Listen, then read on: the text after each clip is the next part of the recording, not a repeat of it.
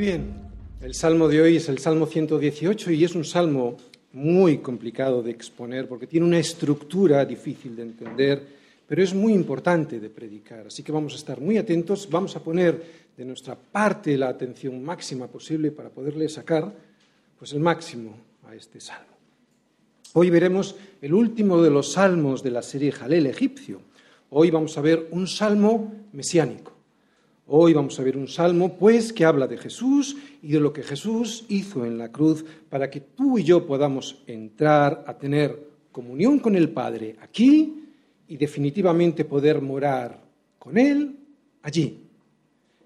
Por lo tanto, comunión aquí y morar con Él allí sería entrar por sus puertas. Y esto tiene importancia en el Salmo de hoy porque hay un versículo, el versículo 20, y el versículo 21, creo recordar, que habla de esto. Una de las cosas que me sorprenden al leer este salmo es que comienza exactamente igual que como termina. Alabad al Señor porque Él es bueno, porque para siempre es su misericordia. Y no es esto sorprendente en sí, pues porque muchas veces los salmos repiten los versículos, sino lo que me sorprende es que esto lo diga alguien, el salmista, alguien que está siendo terriblemente perseguido y perseguido hasta la muerte. Y que empiece y termine diciendo en este salmo que el Señor es bueno y que para siempre es su misericordia. No sabemos quién escribe el salmo, ni las circunstancias concretas por, por las que está pasando el salmista. Lo que sí sabemos, porque Jesús mismo así nos lo dice, es que este salmo habla de Él, Habla de la gran persecución, dolor y muerte que provocó la misión que le trajo a este mundo. También al final del Salmo nos habla del triunfo del Señor y de los beneficios que nos trajo a nosotros ese triunfo.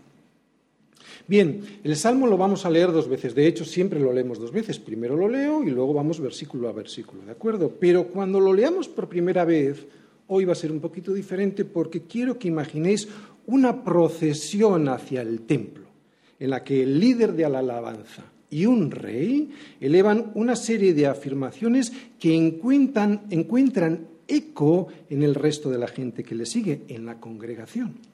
Y cómo al llegar a las puertas del templo, el rey pide que le abran.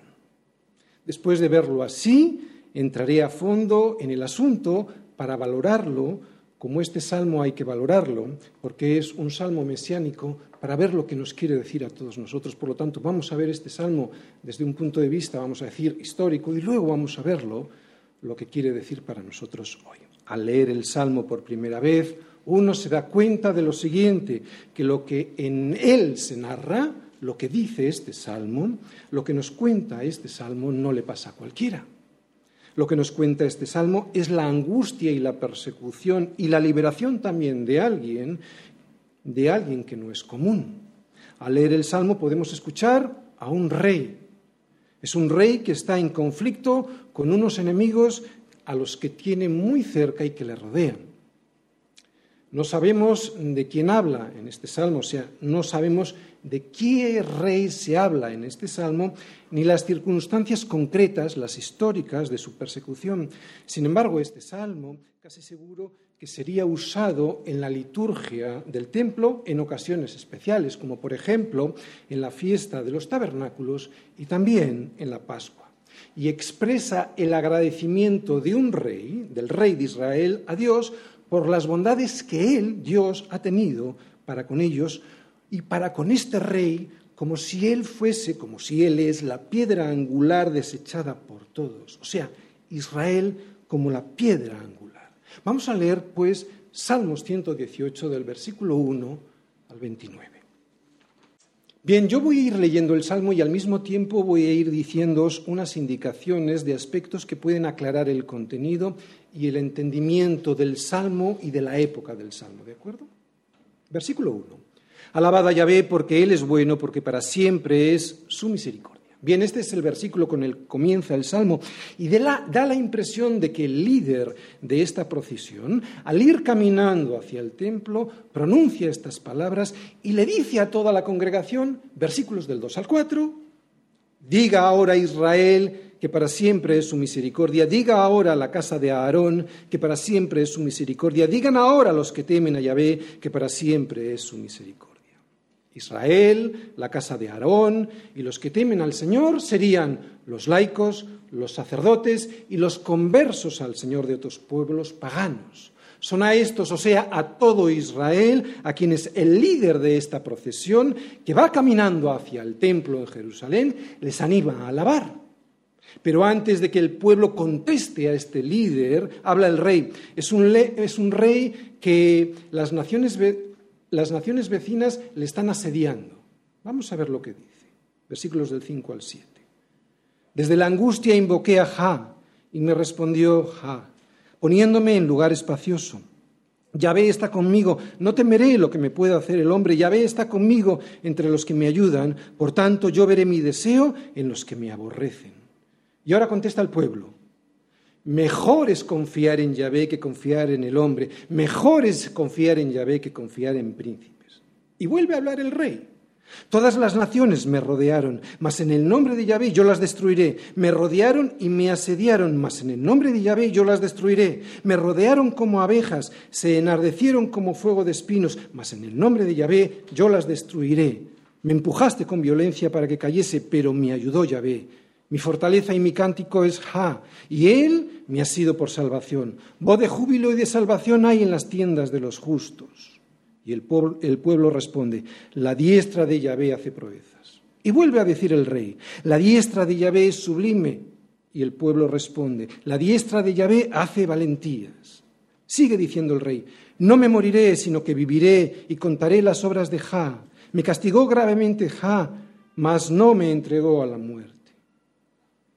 Bien, la procesión acaba de llegar ante las puertas del templo y detrás de estas puertas del templo se encuentran los sacerdotes. Y el rey dice, versículo 19, Abridme las puertas de la justicia, entraré por ellas, alabaré a Ja. Y le responden los sacerdotes desde dentro. Esta es puerta de Yahvé, por ella entrarán los justos. Pero el rey les dice que puede pasar, porque a él Dios le ha oído. Versículo 21, te alabaré porque me has oído y me fuiste por salvación. El pueblo que está siguiendo a este rey reconoce al rey como la piedra, símbolo de la monarquía davídica, y se goza de que Dios le haya elegido a este rey para darle el triunfo a Israel y que vendrán a partir de esos triunfos grandes días llenos de gozo. Versículos 22 en adelante. La piedra que desecharon los edificadores ha venido a ser cabeza del ángulo. De parte de Yahvé es esto, y es cosa maravillosa a nuestros ojos. Este es el día que hizo Yahvé. Nos gozaremos y alegraremos en él. Dice el rey en el versículo 25, Oh Yahvé, sálvanos ahora, te ruego, te ruego, oh Yahvé, que nos hagas prosperar ahora. Y en el versículo 26 dice el pueblo, Bendito el que viene en el nombre de Yahvé, o sea, este rey, ¿no? Dicen los sacerdotes desde dentro del templo hacia los que todavía están fuera. Desde la casa de Yahvé os bendecimos. Y ahora los sacerdotes inician el sacrificio como acción de gracias. Versículo 27. Yahvé es Dios y nos ha dado luz. Atad, víctimas con cuerdas a los cuernos del altar. El rey alaba en acción de gracias. Mi Dios eres tú y te alabaré. Dios mío, te exaltaré. Y ahora toda la congregación vuelve a alabar a Dios en acción de gracias, versículo 29, alabada Yahvé porque Él es bueno, porque para siempre es su misericordia. Creo que muchos de nosotros al leer este salmo, al leer esta narración, hemos visto cómo Jesús está en ella a cada paso.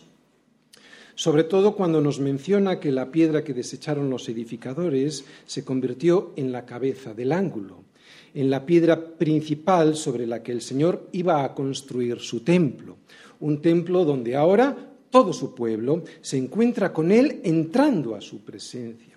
Y es impresionante ver a Jesús como esa piedra que es el fundamento de su iglesia. Cuando Jesús llegó a Jerusalén, este salmo de la serie Jalel se cantaba en la Pascua se hacía en el templo, cuando se ofrecían los corderos, y también en los hogares, en la celebración de la comida pascual. Así que es casi seguro que este Salmo 118 fue el himno del cual nos hablan tanto Mateo como Marcos, cuando dicen que cuando hubieron Jesús y los discípulos, cuando hubieron cantado el himno, salieron al monte de los olivos. Y probablemente se refiere a este Salmo 118 porque aunque hubiesen cantado toda la serie Jalel, los seis salmos, del Salmo 113 al 118, el último era este, y por lo tanto este fue el último salmo que cantó Jesús sobre la tierra. Poco antes de la cena, Estamos en la cena pascual, en la última cena, poco antes de la cena. O sea, poco antes de haberlo cantado Jesús y sus discípulos, había ocurrido una parte de lo que en este salmo se nos cuenta. Y poco después de haberlo cantado, se produciría el cumplimiento de otra parte de lo que en este salmo se nos profetiza. Poco antes de cantarlo. Poco antes de cantarlo, en el domingo de Pascua, en lo que nosotros entendemos por el domingo de resurrección, perdón, el domingo de Ramos, me he equivocado, el domingo de Ramos, ¿eh? ahí todo el pueblo congregado tomaron ramas, ¿recordáis? Tomaron ramas de palmera y salieron a recibirle y clamaban, Osana, bendito el que viene en el nombre del Señor, el Rey de Israel, al igual que este salmo profetiza. También poco antes de cantarlo, y después de esa entrada triunfal en Jerusalén, Jesús confronta a sus enemigos con la parábola de los viñadores malvados. Seguro que la recordáis y si no, no importa porque la vamos a recordar hoy. Y les menciona el versículo 22, cuando habla a los líderes de Israel, les menciona el versículo 22 de este salmo que dice, la piedra que desecharon los edificadores ha venido a ser cabeza del ángulo, dándoles pues la interpretación correcta de quién es Él, de quién era Jesús. Él es la piedra rechazada. El Israel que vemos en el Antiguo Testamento y que con tanta frecuencia había sido rechazado por sus enemigos, pero reivindicado por Dios, resulta que ahora era Cristo. El rey que acababa de entrar por las puertas de la ciudad a Jerusalén, la piedra angular sin la cual el templo se desmorona, la cabeza del verdadero Israel, el justo, Jesús, Él, convertido ahora en la puerta del templo, puerta por la que tienen que pasar los justos. Hemos visto lo que este salmo profetizaba antes de que Jesús lo cantase, o sea, lo que profetizó antes de que Él lo cantara, pero también profetiza lo que le ocurrió a Jesús poco después de que Él cantase este salmo en aquella cena. El acoso y derribo por parte de sus enemigos que tras su resurrección ni él ni los suyos morirían, sino que tendrían vida y que su amor y misericordia duraría para siempre, que es como comienza y cómo termina este salmo. Es impresionante imaginarse a Jesús cantando este salmo poco antes de que el templo ya no sirviera para lo que hasta entonces había servido.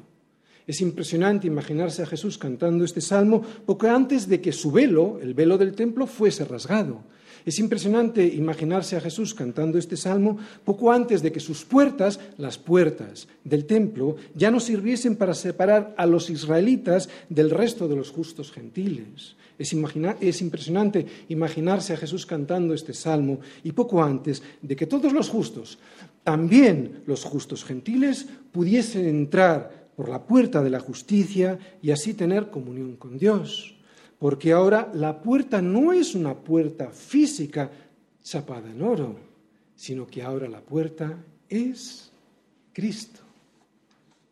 Cristo es la puerta, por ella pasarán los justos. Salmos 118. Dice Jesús, yo soy la puerta, el que por mí entrare, el que por mí entrare, no todos, el que por mí entrare será salvo y entrará y saldrá y hallará pastos. Jesús, pues, es la puerta y es por esa puerta por donde entrarán los justos. Pero claro, como no hay justo ni a un uno, los que entrarán son no los justos porque no hay ni a un uno, sino los que son justificados por la sangre de Cristo. Entendemos, ¿verdad? Y así, al entrar por esa puerta, poder tener comunión con Dios, que era lo que permitía la puerta del templo, abrirla y poder tener comunión con Dios. ¿De acuerdo? Ahora ya no es así, ya no está ese templo. Ahora la, la puerta es Cristo. Por eso, versículos del 1 al 4, alabad a Yahvé porque Él es bueno, porque para siempre es su misericordia. Diga ahora, Israel, que para siempre es su misericordia. Diga ahora, la casa de Aarón, que para siempre es su misericordia. Diga ahora los que temen a Yahvé, que para siempre es su misericordia. Bien, como ya hemos dicho hace un momentito, el salmista menciona aquí a todo el pueblo, ¿de acuerdo? Lo que está diciendo, están representados aquí los laicos, los sacerdotes y los conversos al Señor de otros pueblos paganos. ¿De acuerdo? Por eso lo dice tres veces. Habla de Israel, habla de la casa de Aarón, ¿eh? Israel, todo Israel, los laicos, la casa de Aarón, los sacerdotes y los que temen al Señor, aquellos que se habían convertido de pueblos paganos. ¿De acuerdo? Está nombrando pues a todo Israel, que todo Israel, que todo el pueblo alabe al Señor. ¿Por qué? Porque Él es bueno y porque para siempre es su misericordia. Esta bondad y esta misericordia son atributos de Dios que ya hemos explicado en multitud de ocasiones cuando hemos estado predicando sobre los salmos y lo hemos analizado de manera extensa. Y como este es un salmo muy largo, con muchos versículos que no se ven en otros salmos, yo hoy voy a prescindir de hacer un análisis profundo de estas dos palabras, de lo que significa la bondad y la misericordia. Sin embargo, quiero apuntar una cosa, que la misericordia de Dios solo la podemos experimentar los seres humanos. Ninguna cosa creada a excepción del hombre jamás podrá sentir ni recibir su misericordia. Curioso. Y a pesar de ello, muchos la rechazan. ¡Qué necedad! Pero el pueblo de Israel, o sea, la Iglesia, o sea, tú y yo, no la hemos rechazado, la recibimos por gracia y la disfrutamos nueva cada mañana. Y debemos alegrarnos por eso. Gloria a Dios. Y hay que hacerlo, como dice ahí, yo he subrayado, ahora. ¿Por qué ahora? No hay que dejarlo para otro día, porque dejarlo para otro día podría ser demasiado tarde. Aprovecha. Ese es uno de los engaños de Satanás, que lo dejes para otro día, porque si lo dejas para mañana, es muy probable que se te olvide y que lo dejes para el día siguiente, y así sucesivamente, hasta que ya te quedes insensible y no te acuerdes. Por eso he subrayado algo que en la palabra de Dios nunca sobra, ninguna palabra sobra, pero yo he subrayado eso porque tiene un propósito claro. No dejes para el día siguiente, porque Jesús cantó que el Señor es bueno y que su misericordia es para siempre, claro, para los que le aceptan esta misericordia, y lo hizo en la misma noche en la que él sabía que iba a ser entregado por el beso de un hombre. Lo vuelvo a repetir.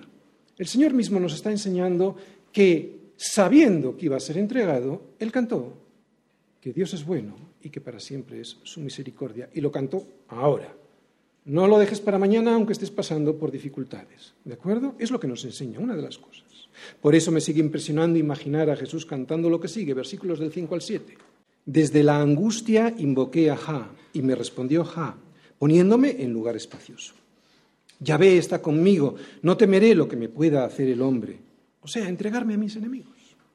Yahvé está conmigo entre los que me ayudan, por tanto yo veré mi deseo en los que me aborrecen. ¡Wow! ¿Cuál es el deseo del Señor? El deseo del Señor antes, en la cruz y hoy día también, es que se cumpla su, su deseo en los que le aborrecen. ¿Quiénes son los que le aborrecen? Todos los hombres. Nadie quiere a Jesús como su Señor. La prueba es que le siguen rechazando. ¿Cuál es ese deseo del Señor para el hombre? Pues el mismo que en la cruz mostró a los que de él se burlaban, ¿os acordáis? Padre, perdónalos, porque no saben lo que hacen. Eso es lo que significa ver mi deseo en los que me aborrecen. ¿Recordáis? Es un salmo profético, es un salmo mesiánico, es un salmo en el que vemos a Jesús hablando. Estas palabras, en estas palabras vemos a Jesús deseando el arrepentimiento de las personas para que puedan recibir el perdón. Pero para que ese deseo de Jesús lo podamos ver satisfecho en nuestras vidas, tenemos que temer al Señor. Tenemos que recibir su misericordia. Qué necios somos cuando no queremos recibir su misericordia, cuando levantamos las armas para defendernos de algo que es bueno, que el Señor quiere darnos eso que necesitamos, porque sin esa justicia y sin ese perdón nadie podrá entrar a la presencia del Señor. Teme al Señor y no temas a los hombres. Y temer al Señor no es tenerle miedo, ¿eh? porque el perfecto amor echa fuera el temor. No. Temer al Señor es honrarle. ¿Y honrarle qué es? Obedecerle. ¿Y obedecerle qué es? humillarse ante Él. Humillarse ante Él y humillarse ante los demás hermanos. El que teme al Señor no tiene por qué temerle a nadie más. El que teme al Señor no tiene por qué temerle a nadie más. Es muy sencillo. Si Dios es por nosotros, ¿quién contra nosotros? Es muy sencillo. Jesús nos muestra así que si estás del lado correcto, del lado del Señor, lo que te puede hacer un Judas con un beso, los judíos con sus falsas acusaciones o los romanos con una cruz, nada importa. Nada importa porque versículos del 8 a 9 Mejor es confiar en Yahvé que confiar en el hombre. Mejor es confiar en Yahvé que confiar en príncipes. Si has confiado en Dios, y esto lo que quiere decir es que has creído en Él y la obra que Él ha hecho en la cruz, entonces nada has de temer de los hombres. Esta es nuestra esperanza, ¿de acuerdo? Esta es nuestra esperanza, que el Señor está de nuestro lado, claro, si no como un amuleto, si confío en Él y en el poder de su sangre. Es así de sencillo. Es así de sencillo. Y así de complicado. Esta es la obra de Dios, la obra que Dios quiere hacer en ti. Esta es la obra de Dios, que creáis en el que Él ha enviado. Que creáis. O sea, que confíes en Jesús y en el poder que hay en su sacrificio en la cruz. Y este poder es que el perdón de los pecados, o sea, hacerme inocente, y la imputación de su justicia, o sea, hacerme justo, me libra del juicio que me llevaría a la muerte. ¿De acuerdo? ¿Cuál es el poder de su sangre en la cruz? Que el perdón de los pecados, o sea, hacerme inocente, y la imputación de su justicia, o sea, regalarme su justicia, me libra del juicio que me llevaría a la muerte. Y es mejor confiar en esto que confiar en los hombres y en príncipes.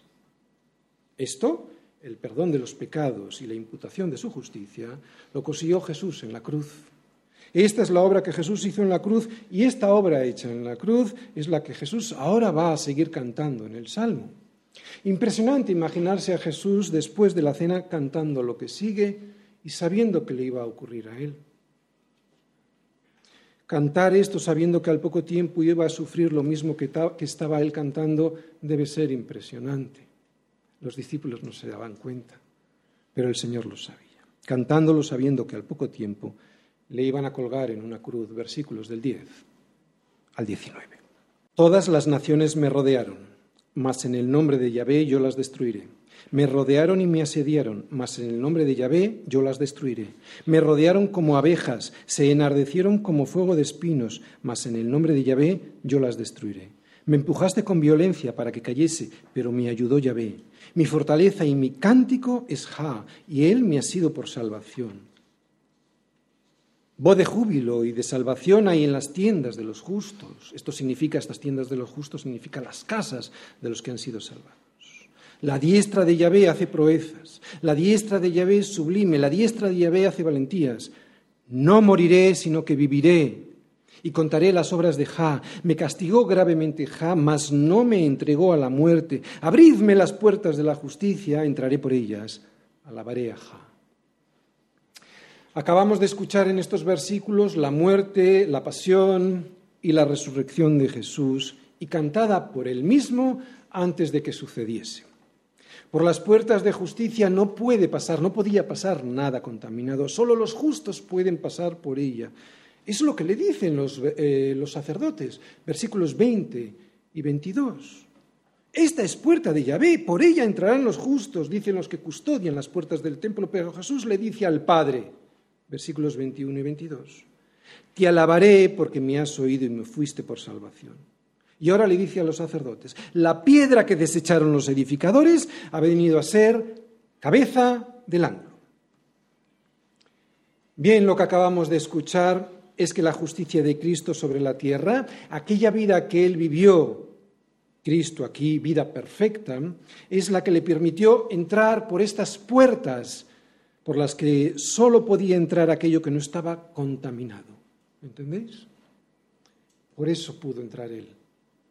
Solo una justicia así es la que a ti y a mí nos permitiría el paso a la presencia de Dios. Pero claro, Como no hay justo ni aun uno, nosotros, para nosotros es imposible conseguir esta justicia con nuestros propios méritos, pero la podemos recibir de Cristo. Es lo que Cristo te quiere dar. ¿Cómo se puede rechazar una justicia perfecta? Claro, la podemos recibir de Cristo si dejamos, si no peleamos contra Dios, si dejamos que Él nos la regale. Así pues, la puerta del templo por la que pasar a su presencia ahora es Cristo. Cristo es nuestra justicia, nuestra puerta de justicia. Por eso podemos pasar a la presencia del Padre y tener comunión con Él sin tener por qué pasar por la puerta de ningún templo, porque podemos pasar a través de la puerta que ahora es Cristo mismo. Cristo es la puerta por la que entrar y Cristo es también la piedra sobre la cual edificar. Lo que históricamente le había sucedido a Israel, que había sido rechazado en muchas, ocasiones, por las naciones gentiles, incluso esclavizados por ellas y muertos, ahora le iba a ocurrir al Mesías. Es que el Mesías es Israel. Ellos habían sido la piedra pequeña despreciada por el resto de las naciones gentiles, no, naciones en aquellos tiempos consideradas como imperios edificadores del mundo. Sin embargo, esa piedra que significaba Israel, o sea, aquella piedra pequeña desechada, y ya que hacía mucho tiempo que nadie la tenía en, en cuenta para la construcción del orden mundial, vuelvo a repetir, esa piedra que significaba Israel, esa piedra tenía un propósito destinado por Dios. O sea, Israel tenía un propósito destinado por él había elegido a Israel para que fuese el instrumento de la manifestación de la gloria de Dios al resto del mundo, o sea, para que el resto del mundo conociera a Dios y su gloria a través de ellos. Este era el privilegio, el propósito de privilegio que Dios le había destinado a esa piedra. Pero ese propósito ahora tendría su cumplimiento perfecto en una persona que habría de venir, en una piedra el Mesías. El verdadero Israel, que ahora es Cristo, es la piedra desechada por los edificadores, edificadores que ahora resulta que no son los imperios gentiles, sino los propios dirigentes del pueblo judío. Vamos todos a Mateo 21, versículos de 33 al 46, para ver cómo Jesús mismo les hace ver les hace saber a los principales sacerdotes y a los fariseos que la piedra desechada es Él y que ahora los edificadores que la detestan son ellos.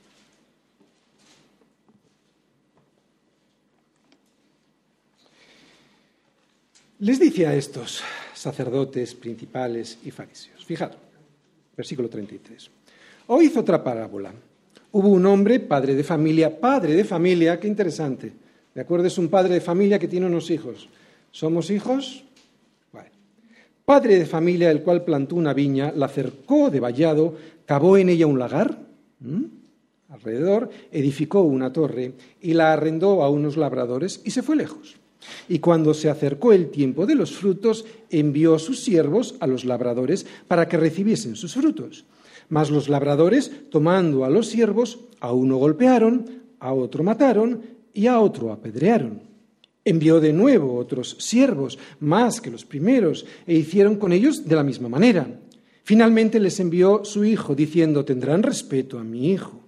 Mas los labradores cuando vieron al hijo dijeron entre sí, este es el heredero, venid, matémosle y apoderémonos de su heredad. Y tomándole le echaron fuera de la viña y le mataron. Cuando venga pues el señor de la viña, ¿qué hará a aquellos labradores? Y le dijeron, a los malos destruirá sin misericordia y arrendará su viña a otros labradores que le paguen el fruto a su tiempo. ¡Wow! Lo que están diciendo, ¿eh?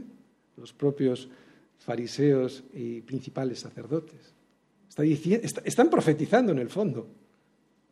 Jesús les dijo, ¿nunca leísteis en las Escrituras la piedra que desecharon los edificadores ha venido a ser cabeza del ángulo? El Señor ha hecho esto y es cosa maravillosa a nuestros ojos. Por tanto, os digo que el reino de Dios será quitado de vosotros y será dado a gente que produzca los frutos de él.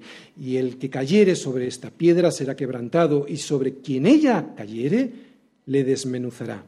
Y oyendo sus parábolas, los principales sacerdotes y los fariseos entendieron que hablaba de ellos. Pero al buscar cómo echarle mano, temían al pueblo, porque éste, el pueblo, le tenía por profeta. Creo que hay poco que explicar porque se entiende muy bien. La viña es Israel. Los labradores malvados son los líderes de Israel. Quien plantó la viña es Dios. Él es el dueño de la viña. Los siervos, los siervos enviados para recibir los frutos, esos son los profetas, tantas veces enviados para reclamar el fruto debido al dueño, y tantas veces maltratados e incluso asesinados. Y el hijo del dueño es Jesucristo. Y Jesús les muestra que no solo habían despreciado a los siervos que el Señor de la, viña enviaba, no, es que ahora iban a echar de la viña del Señor a su propio hijo y además lo iban a matar. Pero estaba a punto de ocurrir lo que con ironía les recuerda Jesús que estaba escrito en el Salmo 118. Digo con ironía porque ¿cómo no van a saber los escribas y los fariseos esto que dice Jesús?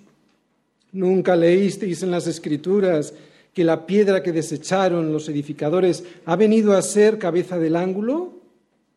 Y como acabamos de escuchar en Mateo 21, los principales sacerdotes y los fariseos sabían perfectamente que Jesús hablaba de ellos. Este apartamiento de la nación de Israel de la viña del Señor por no haber cumplido con su obligación tiene un propósito y nos lo dice Jesús. ¿Cuál es? Dársela a otro pueblo.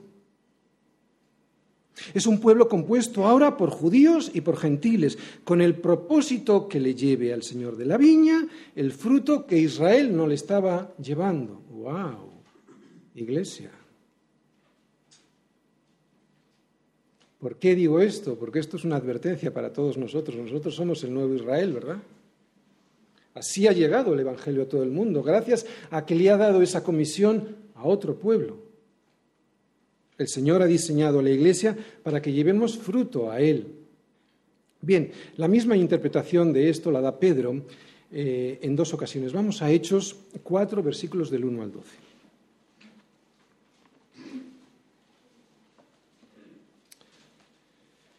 Bien, eh, están Pedro y Juan delante de los sacerdotes que no les gustaba que estuviesen hablando de Jesús y le dicen estas, dice el versículo 1 del capítulo 4 de Hechos, hablando ellos al pueblo, ¿eh? estaban hablando, o sea, ¿qué estaban haciendo al hablar al pueblo?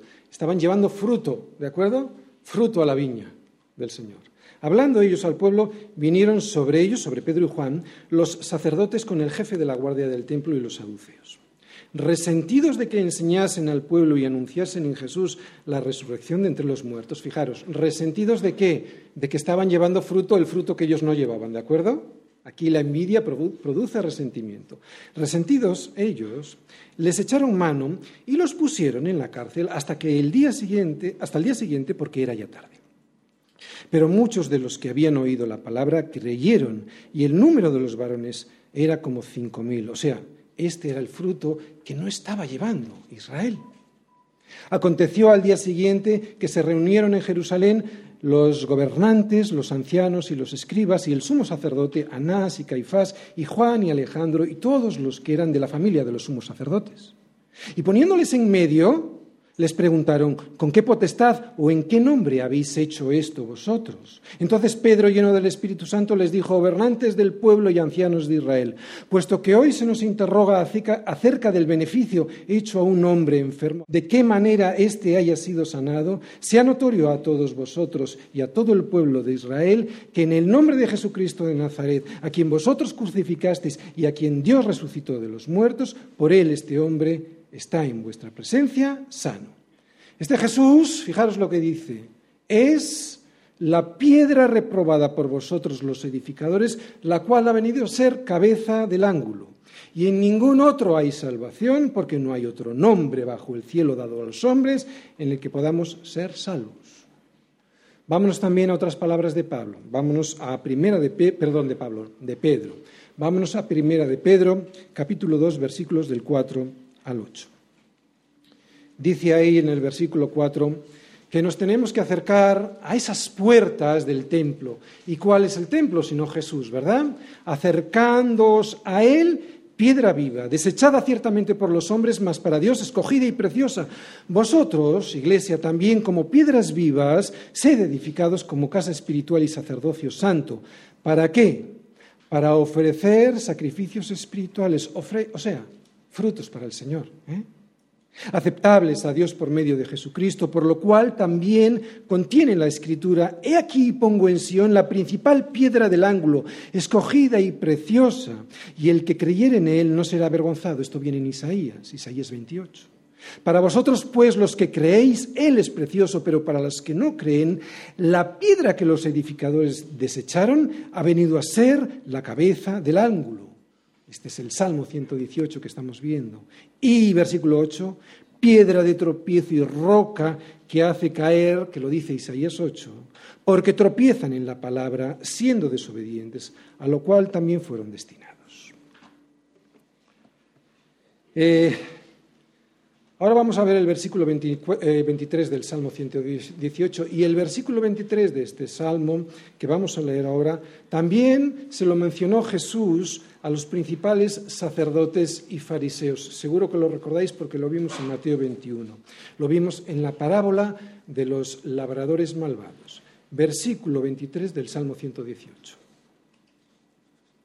De parte de Yahvé es esto. Y es cosa maravillosa a nuestros ojos. Israel había sido elegido como el pueblo de Dios y eso no había sido hecho por sus méritos. Israel no tenía ningún mérito que presentar. De hecho, el mismo Moisés en Deuteronomio 7:7 se lo dice al pueblo de Israel, le dice al pueblo, no por ser vosotros más que todos los pueblos os ha querido el Señor y os ha escogido, pues vosotros erais el más insignificante de todos los. Fue el Señor quien escogió a Israel como la piedra angular de las naciones, piedra que por mucho tiempo fue rechazada. Y ahora el Salmo les dice que es el Señor quien ha sido designado como Mesías, como la piedra angular que desecharon los edificadores. Y que lo ha hecho Él, Yahvé, que Él lo ha hecho todo. Y que esto que ha hecho Yahvé es cosa maravillosa a nuestros ojos. O por lo menos debiera ser cosa maravillosa a nuestros ojos. Me ha creado me ha escogido y me ha dado una heredad y un propósito en esa heredad. Todo lo ha hecho Él, pero sobre todo aquí está hablando de un día que Él hizo en el que Él mismo murió por mí. Pues en ese día, versículo 24, en ese día que hizo Yahvé, nos gozaremos y nos alegraremos en Él. No fuimos creados para morir. ¿A que sí?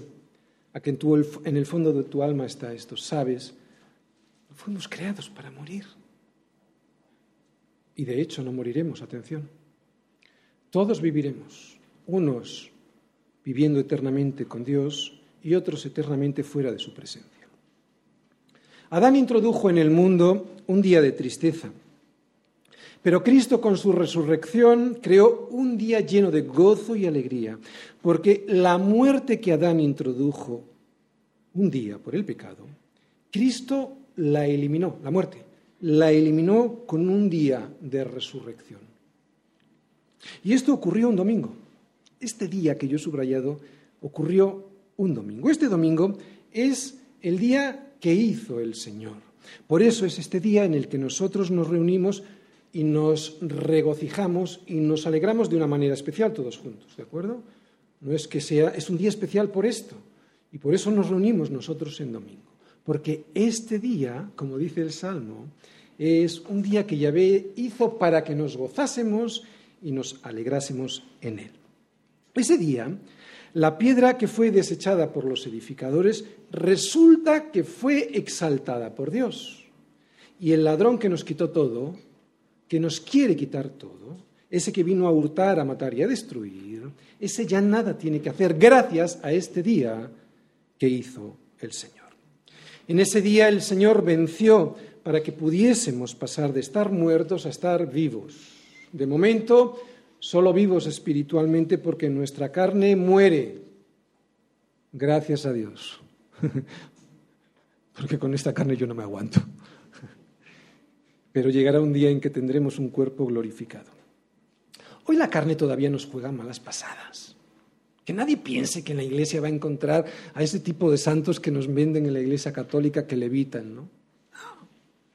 Hoy la, la, carne nos juega todavía muy malas pasadas, pero tenemos una esperanza viva, una esperanza que no tienen otros muchos.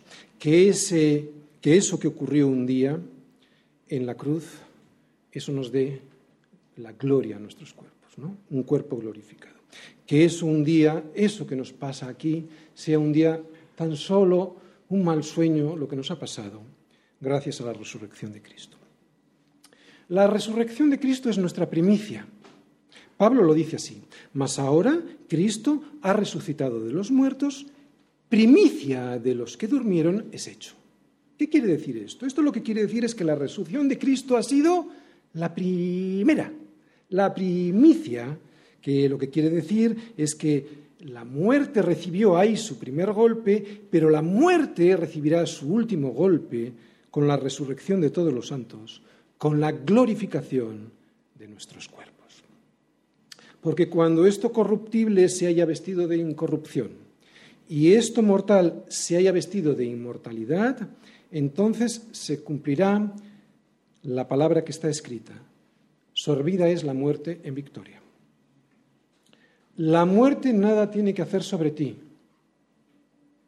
Otra vez, por eso es un día en el que nos reunimos, lo expresamos, lo recordamos y nos gozamos. Otra vez, la muerte nada tiene que hacer sobre ti. Ese día le podrás decir a la muerte cara a cara, ¿dónde está, oh muerte, tu aguijón? ¿Dónde está, sepulcro, tu victoria? Un cuerpo glorificado en un cielo nuevo y una tierra nueva porque el primer cielo y la primera tierra pasaron y el mar ya no existirá más.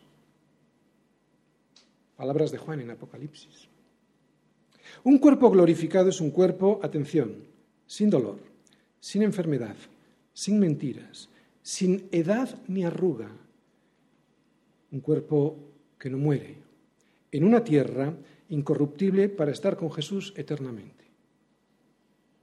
Y el mar ya no existirá más. ¿Qué quiere decir? Los judíos siempre fueron muy malos navegantes. Yo creo que le tenían mucho miedo al mar. El mar representa la inestabilidad, ¿no? Frente a la tierra, la roca. Por eso el mar ya no existirá el mar. O sea, la muerte, el mal, el dolor, la enfermedad, la inseguridad, lo inestable, la mentira, solo permanecerá la verdad, que es la roca. Y el mar ya no existirá más. Y esto es lo que cada domingo celebramos en nuestra iglesia y esto es lo que cada domingo se celebra en todas las iglesias que están repartidos por el mundo. Debemos entender todos lo que significa este domingo, ¿de acuerdo? Para venir aquí a reunirnos todos juntos con entendimiento y con discernimiento de lo que significa venir juntos a la iglesia. Celebramos esto este día de alegría. ¿no? tenemos que venir por rito o por obligación religiosa. Cada domingo nos reunimos aquí todos juntos para celebrar que la piedra que fue desechada por los edificadores venció la muerte y por eso nosotros tenemos una esperanza viva. Y si hay alguien hoy aquí que no celebra esto, yo le recuerdo que le pida ahora, y esto lo veremos en el siguiente versículo, ahora, que le pida ahora, ahora, sería bueno que fuese ahora, al Señor, que tenga la misericordia de hacérselo entender para que pueda bendecir el nombre del Señor. Versículos 25 y 26. Oh Yahvé, sálvanos ahora, te ruego, oh Yahvé, que nos hagas prosperar ahora. Bendito el que viene en el nombre de Yahvé. Desde la casa de Yahvé os bendecimos. Si no has entendido y o aceptado el sacrificio de Cristo, no lo dejes para mañana. Pídele ahora que te salve de ti mismo. Somos nosotros los que vamos solitos hacia el abismo. Aquí hay jóvenes, muchos jóvenes, gloria a Dios porque en esta iglesia hay muchos jóvenes. No os dais ni cuenta. Cuando seáis mayores os daréis cuenta que todo es vanidad. Cuando seáis más mayores os, os daréis cuenta que lo que escribía Salomón en Eclesiastés era verdad, que no ha valido para nada todo eso que en este mundo ponéis las esperanzas. Por eso, si no has, atendido, no has entendido y aceptado el sacrificio de Cristo, no lo dejes para mañana. Pídele ahora que te salve de ti mismo, de ti mismo, y que haga prosperar tu vida en su propósito. Porque esto es lo que significa que nos haga prosperar, atención, ¿eh? Esto es lo que significa que nos haga prosperar. No habla de dinero, no habla de propiedades, no habla de cosas materiales. Habla de avanzar, de prosperar, de avanzar en su camino con un propósito, con su propósito. Habla de no quedarse sentado al borde de las sendas, de sus sendas de justicia. Habla de caminar por ellas bendiciendo al Señor. El Señor te salva para luego prosperarte. Sí, te salva para luego prosperarte. O sea, que no te saca del muladar de donde se encontraba tu vida para dejarte fuera sin más, sino que lo hace con un propósito santo, definido, con un propósito apartado. ¿Cuántos cristianos aceptan esa justicia, pero no siguen caminando por su, por su justicia, por sus caminos de justicia? O sea, aceptan ser salvados, pero no aceptan ir caminando con Jesús en sus sendas de justicia, no aceptan ir en su propósito. Es lo que yo os estoy intentando explicar, ¿no? Y para que puedas cumplir bien con ese su propósito, Él te dará todo lo necesario para poder labrar su viña y de esa manera puedas cosechar sus frutos. Frutos que Él vendrá a recoger y que son la salvación de muchos muchos que van a poder decir, bendito el que viene en el nombre del Señor. Estas son las palabras del versículo 26. ¿eh? Bendito el que viene en el nombre del Señor. Estas son las palabras que el pueblo de Israel dijo para recibir a Jesús. Cuando, ¿recordáis? Entrando, eh, montado sobre un pollino en Jerusalén, ellos, el pueblo, tomaron ramas de palmera y salieron a recibirle y clamaban, Osana, bendito el que viene en el nombre del Señor, el Rey de Israel. Todos recibiendo al Rey, recibiendo al Rey profetizado en este Salmo 118, pero como luego se cambiaron los planes que ellos pensaban, luego le desecharon, desechando la piedra. Pero ellos sabían era el rey. Pensaban que era otro tipo de rey, por eso luego le desecharon, ¿de acuerdo? Pero le recibieron como lo que nos dice este Salmo 118, como profetiza este Salmo 118, rey que venía a ser inmolado sobre una cruz. Esto es lo que nos van a decir los siguientes versículos, y que Jesús cantó poco antes de ser crucificado. Versículos del 27 al 28. Yahvé es Dios y nos ha dado luz. Atad víctimas con cuerdas a los cuernos del altar. Mi Dios eres tú y te alabaré, Dios mío, te exaltaré. Cristo es Dios, vino y trajo luz. Lo vuelvo a repetir. Cristo es Dios, vino y trajo luz. Pero los hombres no soportaron la luz y decidieron matarle. Es lo que hacemos aquí en la tierra con Cristo. No soportamos esa luz porque esa luz penetra en nuestro corazón, nos dice realmente quiénes somos y como las ratas que no quieren ser descubiertas por la luz, nos escondemos de la luz. Por eso le mataron. ¿Qué había hecho Cristo sino el bien? ¿Creéis que le mataron por sus milagros? No, le mataron porque dijo la verdad, la luz que el mundo desecha. Hoy también matamos a Jesús, despreciándole, echándole fuera de nuestras vidas, no queriendo saber nada de su palabra. Atad víctima con cuerdas a los cuernos del altar. ¡Wow! Los hombres no soportaron la luz y decidieron matarle. Atad a la víctima con cuerdas y clavadlo en los cuernos de esa cruz. Él no se resistió a ser atado y murió en el altar del sacrificio porque era necesario para nosotros. ¿Tú crees que era necesario para él? No había otra forma de salvar a su pueblo que pagar una deuda que ese pueblo no puede pagar. O eso, o dejarnos eternamente apartados de la presencia del Padre. Por eso, porque se dejó atar, porque se dejó sacrificar en mi lugar, versículo 29.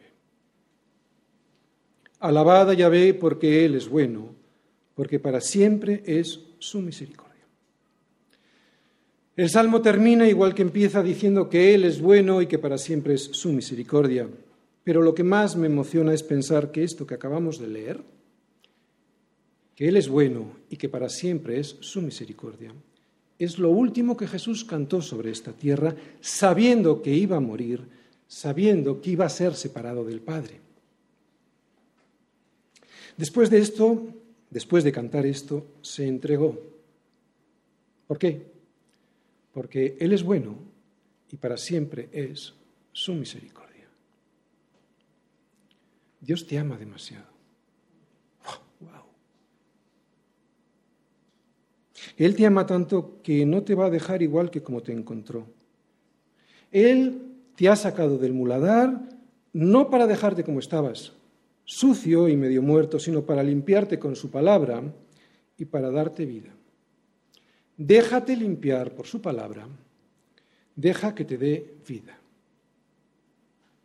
Él es bueno y para siempre es su misericordia, porque cada día te está haciendo más a su imagen, aunque duela. Por eso es bueno, porque un padre disciplina a sus hijos. Yo solo disciplino a mis hijos. A los que no son mis hijos, ni se me ocurre disciplinarles. Él es bueno para siempre es su misericordia, aunque a veces duela. Termino. Cristo es la puerta por la que entrar y Cristo es también la piedra sobre la cual edificar. Todo aquel que no entrare por la puerta que es Cristo y edificare sobre la roca que es Él, le va a ir muy mal aquí, pero sobre todo en la eternidad. Vuelvo a repetirlo para los jóvenes. Yo sé que la mayoría de los jóvenes esto no lo ven porque les va bien, tienen salud, todo. Pero de verdad, hacedme caso. Las canas que ya asoman saben algo de esto. Te va a ir muy mal si no entras por Él que es la puerta. Creo que hoy, en este domingo en el que celebramos la resurrección de Jesús, todos nos deberíamos preguntar si hemos pasado por esa puerta que es Él y si hemos pasado por ella para poder tener comunión con el Padre, si hemos fundado nuestra casa sobre la, casa, sobre la roca sólida que es Cristo. Teníamos que preguntarnos, tendremos que preguntarnos si hemos pasado por esa puerta. Y si hemos pasado por esa puerta, si hemos fundado nuestra vida sobre esa roca que es Cristo. ¿Es Cristo el fundamento de tu vida? ¿Es Jesús, es Jesús la piedra angular sobre la que has construido tu vida? ¿O es tan solo una piedra decorativa que te cuelgas al cuello, que adorna tu vida, sí? Una piedra que sí, todo el mundo ve, pero sin la solidez del fundamento que es Cristo, porque si Cristo no es tu fundamento, tu vida se desmoronará. Se desmoronará tu casa y con ella perecerá toda tu familia con tus hijos dentro. Hacedme caso, aunque no tengáis todavía familia, aunque no tengáis hijos. Funda tu vida en Cristo y no tengas temor. Teme al Señor, pero no le temas a los hombres. Ni lo, ni lo que los hombres digan de ti por creer en el Señor, ni lo que te puedan hacer. Toma la decisión, si no es que lo has hecho ya, de temer al Señor para que obedeciéndole, porque esto es temer al Señor, obedecerle, puedas salvar tu vida. Y si hay alguien hoy aquí que piensa que llega tarde, o alguien que me escucha por internet que piensa que llega tarde, ahora, ¿recordáis? Ahora es el momento de rectificar, porque Dios es bueno y para siempre es su misericordia. No dudes ni por un instante que Jesús es bueno y que quiere lo mejor para ti.